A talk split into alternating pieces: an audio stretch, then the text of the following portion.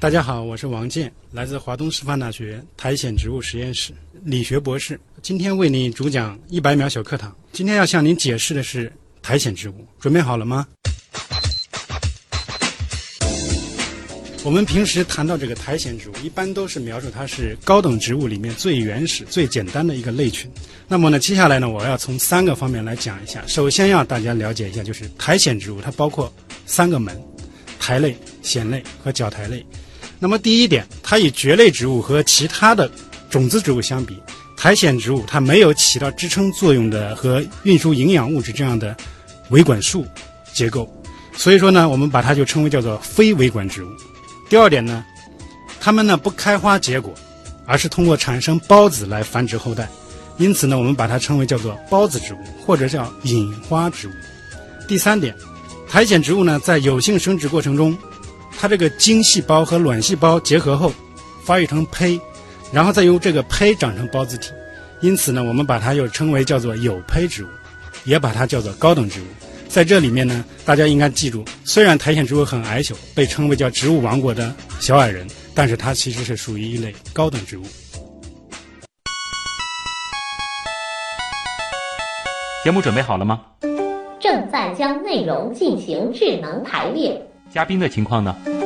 正在为您检索嘉宾的特殊喜好。不用那么详细吧？正在为您安装幽默插件。你这是在吐槽吗？正在为您更换全部文字素材。正在删除您的幽默基因，已将节目专业程度调低到百分之三十五。好了好了，马上开始节目吧。正在为您开启极客秀。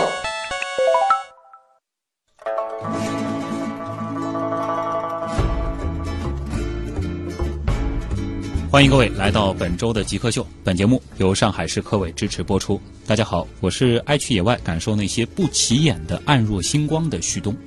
大家好，我是常去野外寻找那些大家很少关注的苔藓植物的王健。欢迎王健老师做客极客秀啊！王老师呢，来自华东师范大学生命科学学院，那么他是一位副研究员，研究的方向呢就是苔藓植物的分类、传播以及保护。哎，说起来，其实极客秀和植物这个大的分类。还是比较有缘分的啊，陆陆续续其实来过好几位研究植物的，但是在植物当中的苔藓这个方向倒是我们第一次关注，而且可能身边有很多的植物爱好者，他们所关注的，哎，比如说多肉啊，或者说那些观赏性比较强的这个植物，也很少会注意到苔藓这个看上去微不足道，但事实上其实对于整个地球的生态系统而言非常重要的一大类的。植物类群啊，那今天我们节目的关键词其实也非常明确，我们就会跟着王健老师一起来认识一下苔藓。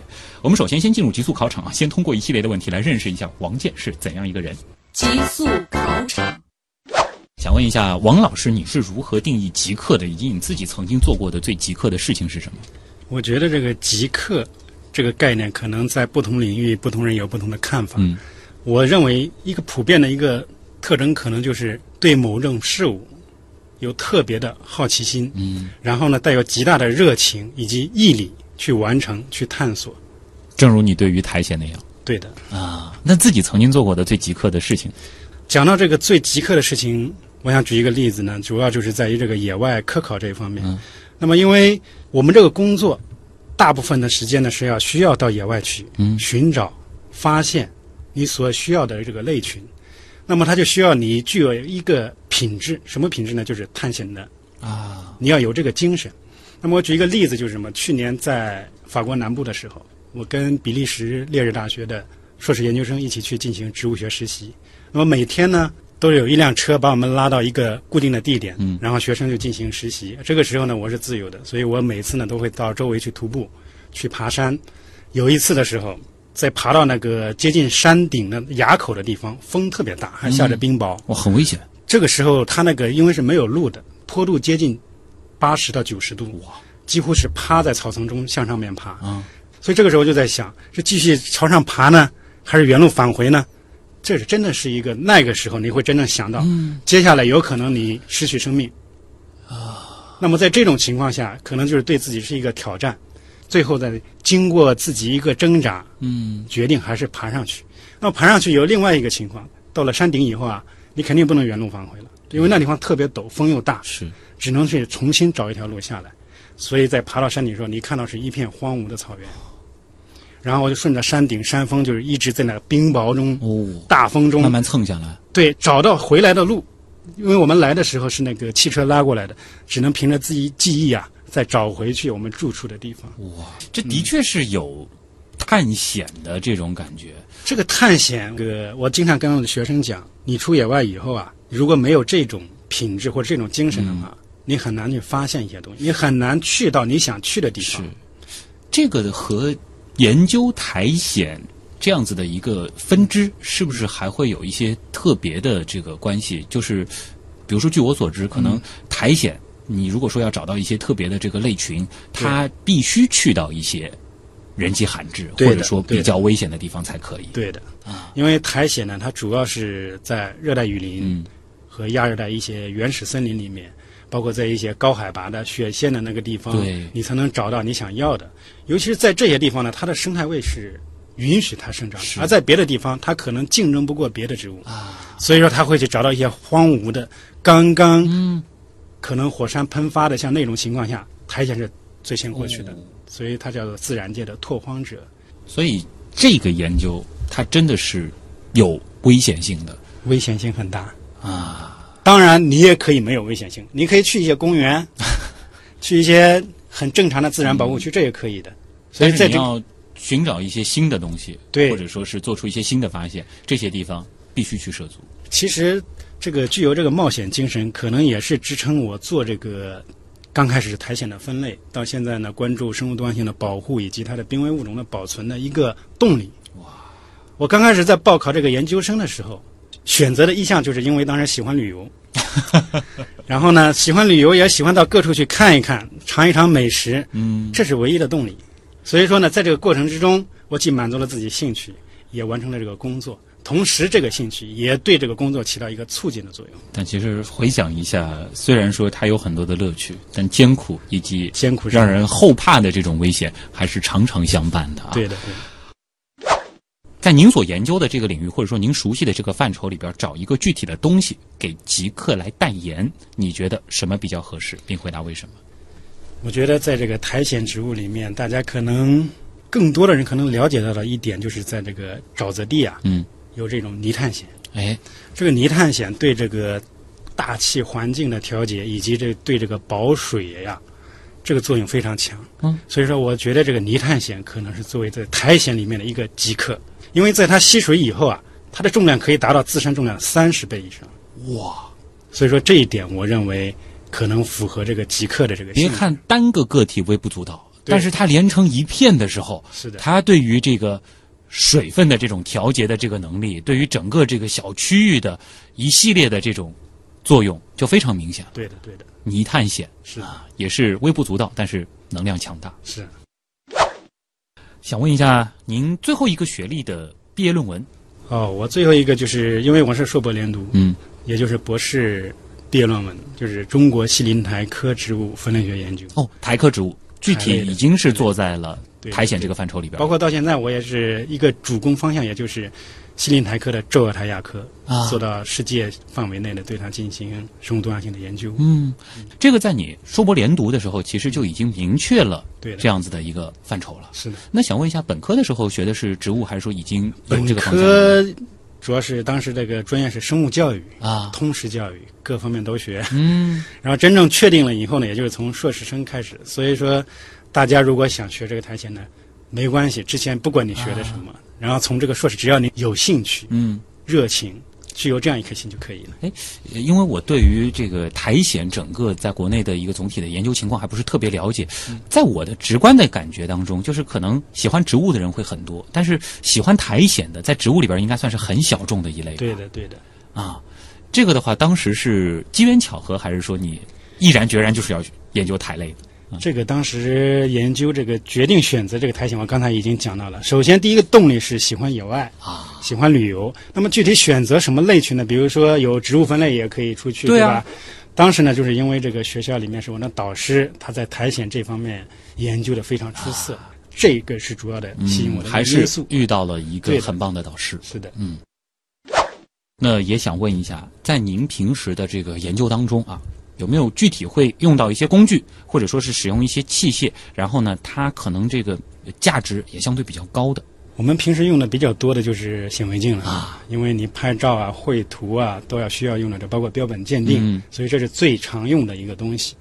那么显微镜呢，最基本的呢，也就是一万块钱左右。嗯但是呢，我最近呢特别想，就是因为现在绘图啊，它对这个眼睛伤害特别大啊。因为我在做五年博士期间，就是绘了大量的图，嗯，特别强的光对眼睛啊，包括你这个度数上升对对对对对对眼睛伤害很大。所以说，如果能够有一个这个能够拍照的，当然现在已经很流行了，已经很普遍了，拍照的显微镜，嗯，这样估计在国内这样价格应该在十几万左右吧。啊，十几万左右对啊。那如果说用您一年的收入去买这样子的显微镜，能买几台呢？嗯、一台也就是能够要尽力了。啊，不过这个其实呃，大家应该也有一个普遍的认识，就是说您现在毕竟是在这个高校里边儿对做研究工作，普遍其实也就是这样子的一个收入的情况。对，这样子的一种研究，其实更多的还是需要靠勤快去支撑的啊。那是肯定的。那如果说可以不考虑其他所有的情况，你最想做什么样的事情呢？其实这个问题呢，对我来讲已经不是问题了。不是问题，因为我是基本上是这样一个人，想做什么尽量去实现。而且你现在所处的状态，可能就是你比较是的，所以我现在也分不清我到底是出去是完全按照自己兴趣呢在玩呢，还是在工作呢？所以是完全融合在一起。这其实是让很多人最羡慕的一种状态了，乐在其中。是如果说极客秀现在可以立刻帮您实现一个愿望啊，当然您如果要实现那个比较小一点的愿望，买一台刚刚您说的那种显微镜啊，这个我我们觉得太简单了，因为我们极客秀之前能够实现的愿望太多了，比如说把嘉宾送出太阳系啊，哦把嘉宾。上一个嘉宾是送回到了这个侏罗纪时代。如果是这种级别的愿望，你希望实现怎样的愿望？这个愿望可能从小到现在一直有一个强烈的愿望。嗯这可能在小时候经常发生的一件事情就是什么？你东西丢掉了，啊，特别想把它找回来，嗯但是找不到，啊，特别急。在这种情况下，就在想，如果能够发明一种仪器，嗯，告诉我它在哪里。那么现在我这个愿望呢，因为在这个科研过程中啊，大家也知道，有很多的这个你想研究的东西，即使你是用了一系列的证据去证明，也可能它只是一个错误的或者是间接的，你只能无限的接近这种事实。嗯，比如说，为什么植物呈现这样的地理分布啊？为什么它传播到这样？你只能是一个推测。所以我有一个愿望，如果能够，尤其是对于那样一个假设，一个假设出来以后，不同学派的人提出不同的观点，在这种情况下，你在特别想知道就是它真实情况是什么。这个所以说跟我这我忽然小时候对王老师想要的是一个什么东西了？是一个什么东西。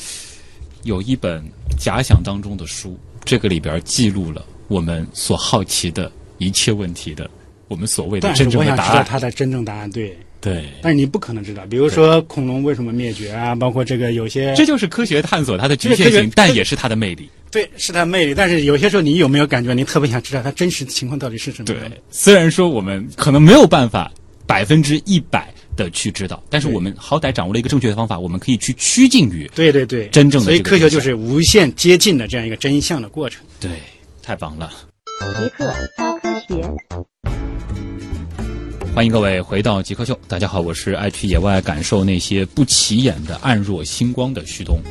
大家好，我是常去野外寻找那些大家很少关注的苔藓植物的王健。嗯，从这一点来说，我和王健老师还有一些共性啊。起码我也非常爱去野外，然后也喜欢关注那些被普通人呃容易忽视的一些东西。当然，苔藓这一个，说实话我也很惭愧。虽然说一直去野外，可能会看一些树啊、花啊、草啊，真的会很少关注苔藓。这样子的一类植物，呃，但是让我想到了我跟苔藓最近的一次交集。之前呢是做了一个科普脱口秀的策划，当时呢是讲到了整个植物的一个登陆的过程。那个时候呢就提到了一个细节，就是说第一批上岸的这个植物和苔藓它到底是一个怎样的关系？这里呢也想借着极客秀的机会啊，也想请教一下王健老师了，就是现在所认为的苔藓植物它的起源到底是倾向于哪一种？呃，目前这个关于这个苔藓那个起源呢，有两种说法，一种就是起源于藻类里面的绿藻门，嗯，因因为在绿藻门里面有一个叫轮藻，它无论在这个色素啊，以及在它这个共存的有一个原丝体阶段，这跟苔藓都很像。嗯，目前也受了支持比较更多的这样一个观点。另外一个呢，就是大家可能认为它是由这个裸蕨的退化。啊，那么关于这个苔藓植物，之前有一个很有趣的类群，就是叫藻苔，嗯一直到现在呢都是大家关注的一个很重要的一个类群。这个藻苔在刚开始发现的时候啊，最初的时候把把它定为是一种纸叶苔，嗯，那么到后来呢，又有科学家呢把它看它特别像藻类，就把它定成是所以这个名字就很有意思。对，所以说它叫藻苔。嗯所以目前认为呢，它是苔藓里面的最原始的类群。嗯为什么说它有趣？就是因为它在这个配子体上嗯特别像苔类，但是在后来发现了它的孢子体以后啊，就发现在孢子体这个结构特点上是像藓类的。嗯所以说这一类植物它既有苔类的特点，也有藓类的特点。所以说它这个地位呢，嗯当然经过最近的分子系统学证据啊，发现它是应该是属于藓类植物。啊，但是从这一点，我们可以看出这个苔藓跟藻类的一个关系。嗯，也可以用这个藻苔呢来代表了一种从藻类到苔藓进化的一个中间类型。那可不可以这样理解？就是说，现在可能相对比较主流的观点是认为，裸蕨是一条线，然后苔藓是另外一条线登陆的植物。这一方面，因为关于这个苔藓植物最常见的一个描述是，嗯它是就是从水生到陆生登陆这样一个类群，但是呢，它又是进化上的一个盲枝啊，就相当于我们人的盲肠一样。嗯虽然它是进化上的一个盲枝，但是它的适应能力比别的其他的种子植物都要强。正是因为这种适应，所以几亿年的时间，对，它可能也保至少要持着四亿年的时间。和当时差不多的这个状态，但它依然顽强的活着。是的，嗯，这其实也是一种成功，对吧？？对，呃，那您刚才其实也提到了苔类和藓类，嗯。苔和藓又有怎样的区别？那么苔藓植物呢，主要包括最新的研究是把它分成三个门，嗯叫做苔类植物门和藓类植物门以及角苔植物门。那么苔和藓的主要区别点，比如说从形态上面，苔类呢更多的它是一个平铺生长，啊，而藓类它的叶子呢是属于那种轮生。嗯，那么从它细胞内的结构，苔类有一个角苔和藓类都不具有的一个独特的细胞体，叫油体。嗯，只要你把这个一片叶子在显微镜下面来检查，如果你发现有这个油体这样的结构呢，你可以断定它肯定是这个苔类。嗯，那么角苔，它首先在配子体这里面又要讲到这个苔藓，它区别于其他，比如说蕨类种子植物一个很重要的一个特点就是它是配子体占优势，孢子体寄生在配子体上。哦，这跟其他的高等植物呢是不一样的。所以说呢，它这个苔藓植物，我们讲到它的植物体，都指的是它的配子体。啊，那么在配子体上面，角苔跟苔类里面的叶状体是有点相似的，但是只要它长出这个孢子体时候，你就可以看出区别出这个苔类和角苔类。角苔的孢子体，它一般我们叫做角，所以说就像一个角一样的，或者也就可以叫做像针一样的。但是在苔类里面呢，它的孢子体呢更多是那种圆球形或者椭球形。讲到这个孢子体上面，苔类和藓类的区别也是有的。那么苔类它这个孢子体在它成熟以后，才在短时间内由这个硕柄快速的伸长，嗯把它顶出来。所以说，在短时间内，它这个孢子必须要释放。藓类植物，它这个孢子体，它的硕柄是从这个孢子体在幼嫩的时候就一直在生长，所以它这个硕柄呢是很坚硬的。那么从这个角度来讲呢，藓类植物说是比苔类植物分布更加广泛的，可能跟这个传播，因为它是一直顶在那个地方让它再传播，而苔类只是在那个，比如说几天时间，你那个天气条件没有风或者下雨的情况下，啊就直接就可以减少它这个传播的这个机会。对，哎，您刚才其实已经说到了，等于说是整个苔藓它们的一个生殖的方式了。对。呃，另外一个我们可能比较熟悉的植物里边用孢子生殖的这个蕨类，嗯。呃，苔藓类和蕨类，它们虽然都是用这个孢子生殖，但实际上这个方式是区别还挺大的，是吗？孢子植物这一块，统称的像这个蕨类啊，它产生孢子，苔藓也产生孢子，这个基本上也都是这个精卵结合以后发生产生这个孢子体，然后有这个孢子，这是差不多的。但是呢，我们统一把它叫做孢子植物。对，那么在蕨类里面呢，它这个配子体，就我刚才已经讲到了，苔藓里面配子体是它的主要世代，是。但是在蕨类里面，配子体已经退化成一片叶子一样，叫做原叶体。嗯。所以在这种情况下，很容易在野外呢，你采集的时候，你在看到蕨类的原液体的时候，你可能会把它当成是苔藓。哦，这个的话就是具体会到你们平时在野外的时候，怎么样去找这个苔藓了，对，还是会经常容易犯一些这个那寻找的。时候的错误的。那是肯定的。啊。这个会混淆的，比较容易出现的就是蕨类植物和苔藓植蕨类植物，比如说还有第一，嗯第一，因为它也是有一种类型叫做叶状体第一。嗯。那么这个叶状体第一就很容易跟苔类里面的叶状体苔类混淆。哎呦，说到第一，可能还要再说一个，嗯就是 A 和 B 的区别了。因为很多人会把第一苔藓连在一块儿，对包括一些生物教科书上面、地理教科书上面也会说啊，这个地方主要分布第一苔藓第一和苔藓的关系到底有多远呢？第一，它是由这个真菌和藻类组成的复合体。嗯因为首先它是属于在这个进化类别上，它是低于苔藓植物的。啊，我们说把苔藓植物划为叫做高等植物，因为它具有这个胚。但是第一呢，它是一个真菌，大家也知道的，藻类这些都是相对比较原始的，所以说它应该叫做称为叫做低等植物。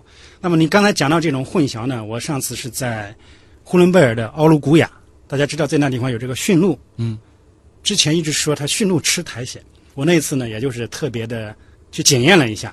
他那地方有卖十块钱一份的苔藓，我拿过来一看，里面既有第一，也有苔藓。哦结果我就把这两样同样喂给那驯鹿呢，结果它只吃第一，也有可能跟你说的有关系。嗯，当地人分不清楚说是苔藓还是第一，所以统称叫做苔藓。嗯当然呢，现在这关于这个动物吃苔藓这个驯鹿呢是有文献记载的，啊，是因为就在寒冷的地区，苔藓里面呢有这种花生四烯酸，这个有利于这个动物呢进行抗寒。啊。这样子的话，其实又要涉及到关于苔藓的一个很重要的问题了，就是嗯苔藓现在认为在整个生态系统当中，看上去很微不足道，对但它实际上起着是一个什么样作用？苔藓要讲到它的作用，首先第一点，它不能吃，哎，当然也不是说不能吃，主要是它这个营养成分比较少，嗯，再加上木质素比较多，又产生一种酚类的化合物，你吃起来感觉很不好。我在野外尝过的，当然它是有不同的味道的，比如说呢，光鹤苔那个了，有像辣椒一样的辛辣味。嗯所以在讲到这个作用方面，苔藓更多的体现的还是在它的生态系统方面的作用。嗯首先第一点，刚才我们就已经讲到了这个泥炭藓，泥炭藓它这个吸水能力特别强，所以说它在保持这个水土、调节这个大气环境这种平衡方面发挥着重要作用。另外一方面，在我我们国家这个西北荒漠地区，大家知道这个沙尘暴很厉害，嗯，那么苔藓呢，被认为是一个很重要的作用在于它在生物结皮与真菌藻类共同的组成一个在这个沙漠表面一层结皮，有利于防风固沙，同时减少这个水土流失所。谓的拓荒者，对，他其实是在做这样的一件事儿，有的时候其实也是最后一道防线了。对的，啊，对的。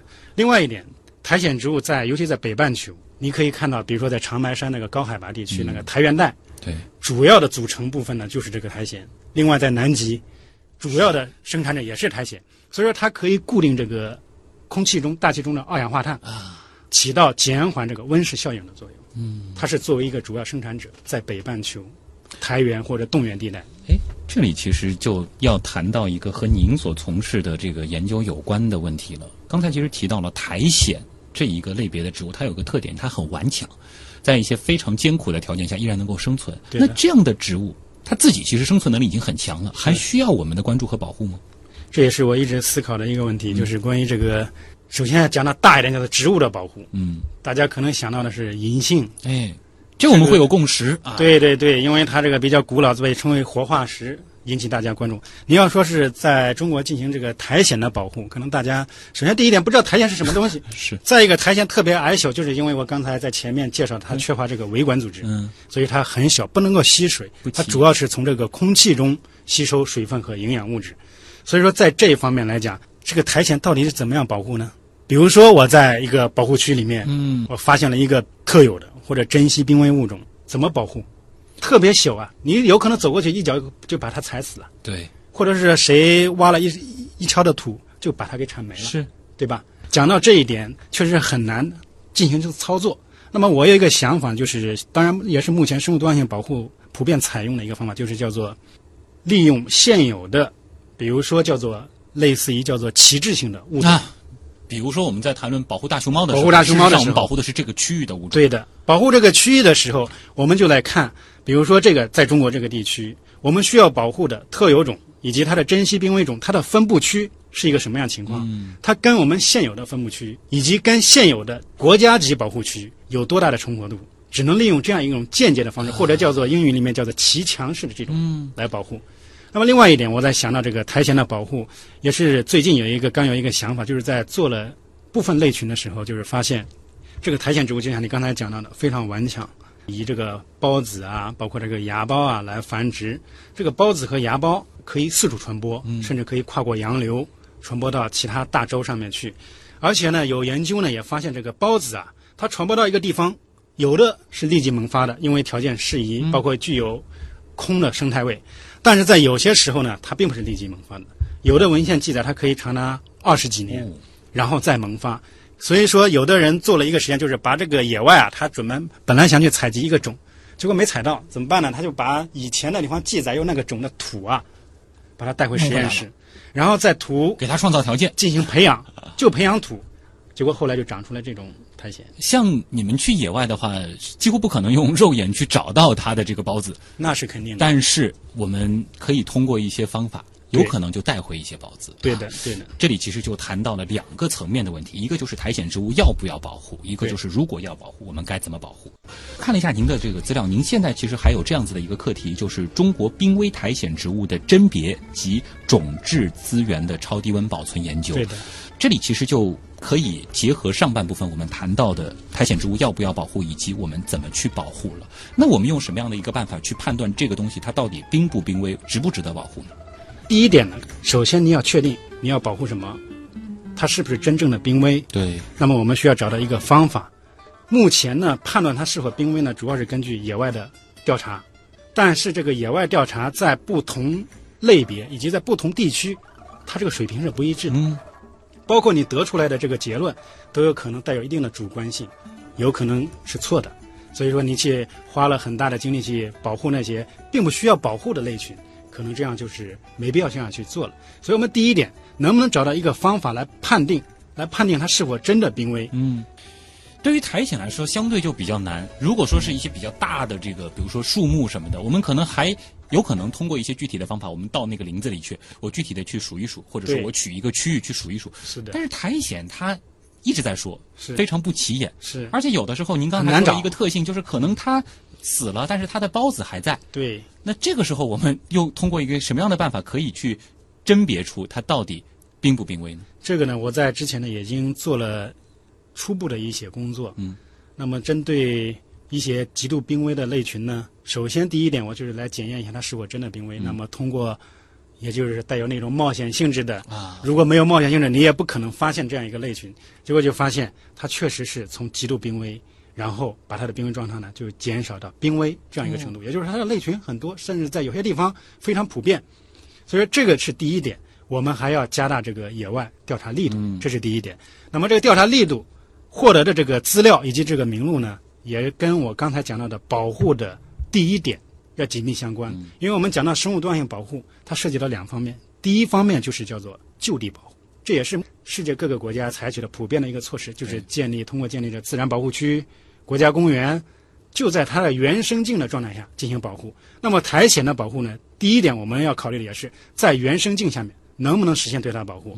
那么要想做到这一点，你首先得了解它在一个地区的分布情况。了解它的分布情况以后，我们再把它跟一些重要的物种，比如说大熊猫一类，比如说银杏，比如说一些很重要的保护区，它这个重活度高不高？如果高的话，我就直接可以利用这个野外的生境来实现对其就地保护。已经有这样的保护伞了。对。那么第二方面的保护呢，也就讲到生物多样性保护的另外一点，对于在野外原生境下面保护不了了，这样一个类群怎么办呢？我们就采取的叫做迁地保护。嗯。迁地跟就地的区别就是把它迁出来。一种呢，迁地保护呢，它包括两个，一个叫活体保护，另外一叫做离体保护。那么活体保护呢，也就是我们比如说建的植物园、动物园、树木园这一类的。如果在这样一种生境下面，尤其对于那个种类特别少的，你也暂时没有繁殖那么多数量的这种情况，我们采取离体保护，比如说采取它的孢子啊，包括它的芽孢。甚至它的配子体，这是相对于苔藓的植物来说，利用超低温技术呢，把它给保存。就可能我们比较熟悉的所谓种子银行对种子库，嗯，在这个中国也是投了很多的钱，建了西南野生种昆明的质资源库。啊对的，所以呢，讲到这个保存在苔藓里面呢，我之前做了一部分工作，就是利用这个超低温呢，也就是零下一百九十六摄氏度的液氮，嗯，是可以实现对这个苔藓的孢子、芽孢以及配子体的嗯保存的。那么对于这个保存，我们刚才再回到前面这个问题，怎么甄别？对，我也是一直在思考这样一个问题。经过一年多左右的思考，包括在国外访问的时候，也与其他的一些科学家了解的情况下面，我发现目前利用这个苔藓的孢子或者芽孢的生理抗性，可以帮助来甄别一下它是否真的特有或者是濒危。就是说，因为有一些我们刚才也说了，有一些苔藓它可能非常非常的顽强，对。但是我们又受到现有的这个客观条件的限制，我们不可能真的到野外把地全部捋一遍，我们去把它全部都数一遍。对对对，那我们就反过来，我们去看它到底是不是具备这种顽强的适应性，是。然后我们就去推导。对它是不是有可能它是一个广布的种，对的，然后呢再去到一些具体的地方来证明你们这样的推测是。是非常对，对的。只要这个能够形成一个闭环，对我基本上就可以完成一个物种的一个通过比如说一定比例的嗯濒危物种和特有物种来检验。我先做一下它的生理抗性，它确实很强。同时，我在野外的时候呢，再就发现了它，这是一个途径。另外一个途径呢，我们还可以来做一个比较。嗯，比如说，我现在可以确定哪些就是特有的，我同时把这个特有的和一些普遍认为是广布种类的孢子拿来统一做它的生理抗性，嗯这样就可以直接就比较出来了。根据它的分布范围来看一下，它这个孢子是否也有一个对应的生理抗性。这个是一个很特别的方法，是在苔藓类植物的这个我们说它的这个稀有程度的这个甄别当中，也是比较有用的、对对行之有效的一个方法。对的。它在生物学的这个其他领域也能用吗？应该，我想至少应该推广到一些孢子植物这一块，啊，或者是像一些种子植物，嗯，也是可以的。我认为，哎，这个是一个非常有意思的研究方法和思路的分享啊！这里是正在播出当中的极客秀，今天做客我们节目的极客王健，来自华东师范大学生命科学学院，他是副研究员，研究的方向呢是苔藓植物的分类、传播以及保护。哎，其实关于苔藓这种我们普通人觉得是既熟悉又陌生的植物类群啊，公众应该有很多好玩的问题。接下来呢，我们就进入问题来了，来看看网友的困惑。问题来了，问题来了，问题来了，第一个问题来自王小二啊，一看就是一个吃货。当然，其实这个问题前面已经部分回答过了。他问的就是苔藓类的植物可以吃吗？呃，好像很少有生物食用苔藓类植物，是这样吗？苔藓呢，讲到它的吃，首先讲我们人吃不吃它。嗯，我前面可能也已经提过一部分，就是因为这个苔藓植物它没什么营养，哎，口感又不好，木质素比较多。嗯目前为止，据了解，我们人类呢还没有吃这个苔藓。嗯，虽然在这个我在云南的时候听说那个西双版纳那个地方，当地人说是捞水青苔来吃，后来其实它是一种藻类，哦，并不是苔藓。那么虽然这个它这个木质素和酚类化合物很高，但是仍然有一些动物是吃它的。哦，比如说在一些寒冷地带，大家都知道的驯鹿，在没有嗯食物的时候，它来吃这个苔藓植物。同时，也有一种观点认为呢，苔藓植物呢可以帮助它御寒。哦，对，除了这个驯鹿，另外一些，比如说仓鼠啊、天鹅呀、嗯鸟类啊，一些其他一些鸟类，它也吃这个苔藓。啊可能这个作用呢，也跟这个御寒作用啊是有关系的。嗯另外，同时我就要了解有一点，就是苔藓有时候甚至可以帮助一种动物它去呕吐，就是催吐。哦就比如说它生病或者是不舒服、或者是怎么的时候，就这样听下来，可能虽然有一些动物会去吃它，但好像也通常不会把它作为一个主要的食物来源。对的，对的，啊，它在食物链当中所起到的这个作用，可能不像其他植物那样是。啊。那么前面一段时间呢，我们在这个华师大校园呢也做过一个实验，就是发现这个一片小鱼藓、细叶小鱼藓呢，它的包数啊、没了。后来经过仔细观察，发现是一种叫做地老虎的一种昆虫在吃这个东西。那么它究竟为什么吃？这也是进一步研究过程。嗯同时呢，我们在想，动物在吃这个苔藓过程，也同时帮助它进行了一个传播。传播对，啊，因为在这个吃过这个孢硕，就是这个孢子体这个昆虫这个肠胃内，在它的排泄物内的嗯孢子，仍然可以萌发。哎，这个其实在一个比较细小的、比较微观的这个层面，是也能够看到他们彼此之间也有一种相互的协作了。的对的。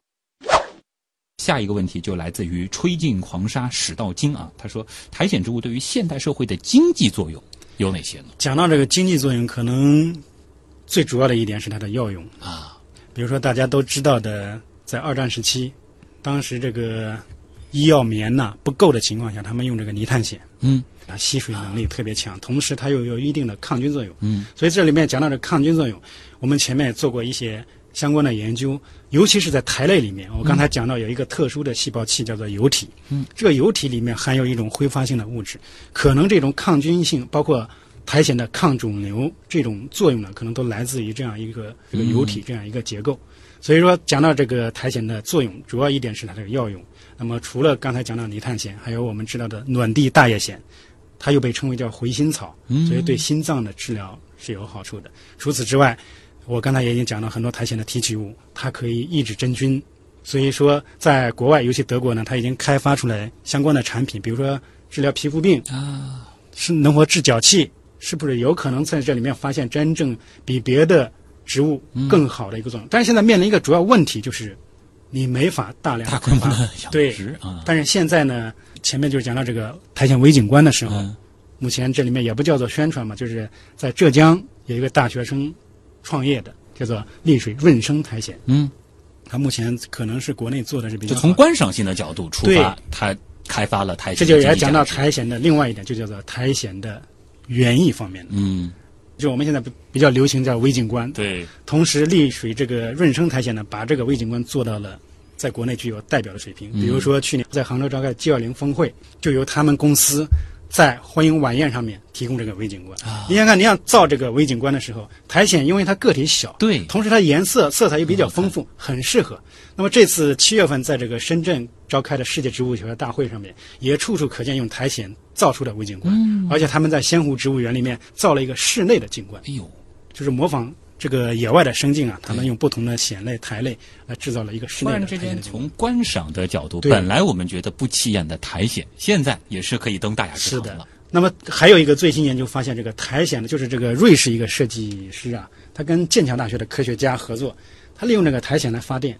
哦，就是因为苔藓它能够有效的、更高效的把这个光能转变成电能。嗯，大家知道苔藓很多长在阴湿的环境中，有的甚至长在洞穴啊，所以说它的这个光这个利用啊非常高效。哦所以利用这个特点呢，叫做苔藓的发电机发电太阳能。其实也是一种太阳能嘛。对的，对的，对的哎。这也是植物里面第一个首例的这样做法。这也是利用苔藓它这种独特的特性。是的，它的其实利用这个苔藓最重要的一点作用就是利用它来监测环境。嗯大家也知道，现在这个污染比较重，包括现在这个我们比较关注的雾霾也很重。嗯那么苔藓它很具有这样一个特点，哎因为它这个长的这个是植株之间呢很紧密，嗯，很容易吸附这个空气中的这个微小粒子。它吸附了跟别的植物不一样，别的植物吸附了一下雨以后，嗯它继续冲刷掉。对，但是苔藓植物可以吸收利用。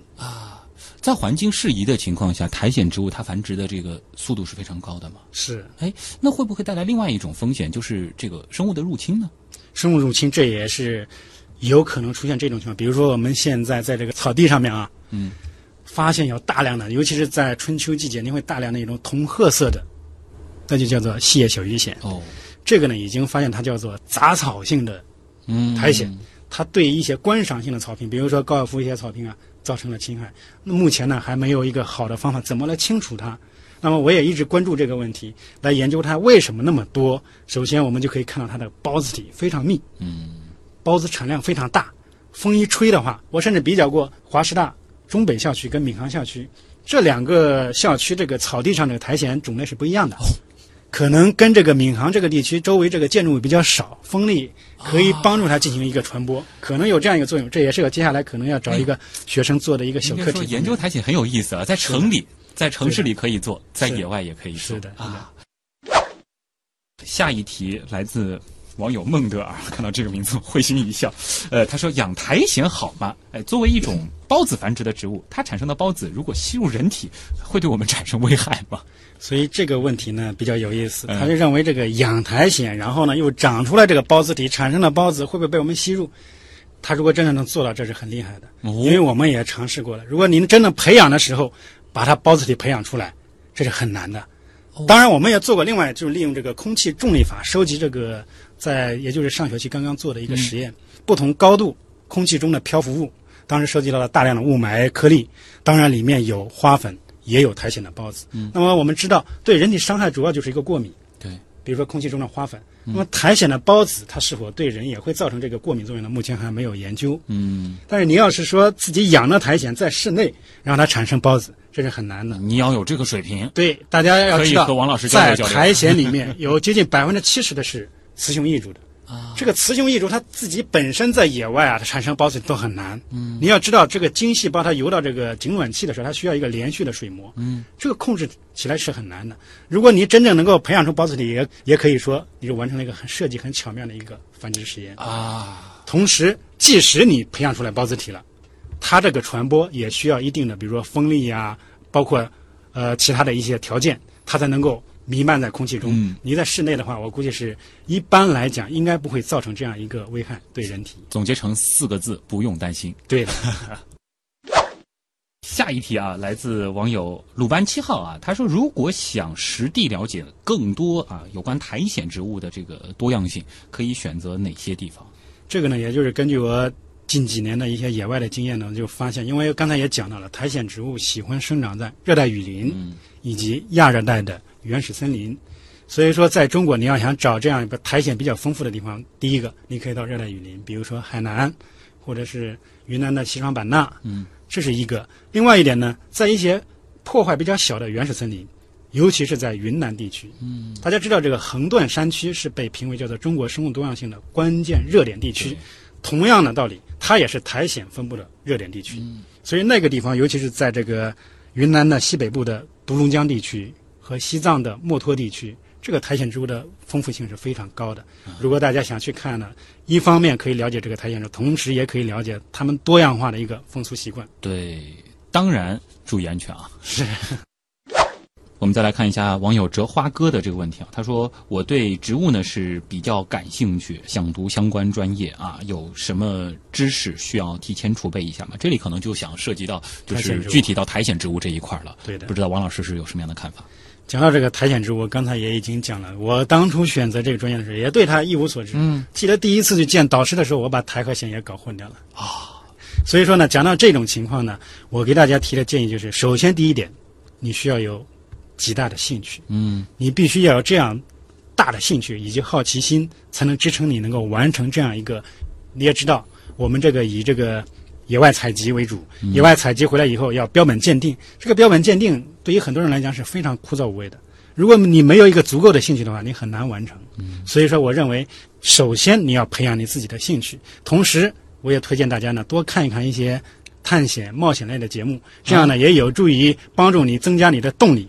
同时，在这个里面呢，我想提一下，就是我们目前有一个中国首个苔藓植物主题的公益平台，叫哦苔藓之恋。这个呢是由这个贵州的韩国营首次创建的苔藓之恋，苔藓。这是一个网站吗？它是一个有一个微信群、QQ 群，应该也是聚集了一群爱好者。对，然后还有电视台，好像一系列的，嗯就是都是关于这个苔藓之恋。在这苔藓之恋里面呢，他把中国做苔藓研究的所有的专家都包括进来了。啊，所以你也所以这里对，所以这里面既包括了专门研究苔藓的专家，也包括了刚刚接触苔藓的、对苔藓比较喜欢的爱好者。嗯所以从小学生到资深的专家都有的。所以说呢，这个苔藓之恋呢，如果大家特别喜欢或者是嗯想做相关的研究的话，你可以首先去了解一下这个。从这里面呢，你可以了解一下苔藓是怎么传播的，怎么鉴定的，甚至是可以跟一些专家进行一些聊天，嗯可以去了解一下你喜欢哪一方面。因为苔藓方面，你可以做分类，也可以做保护，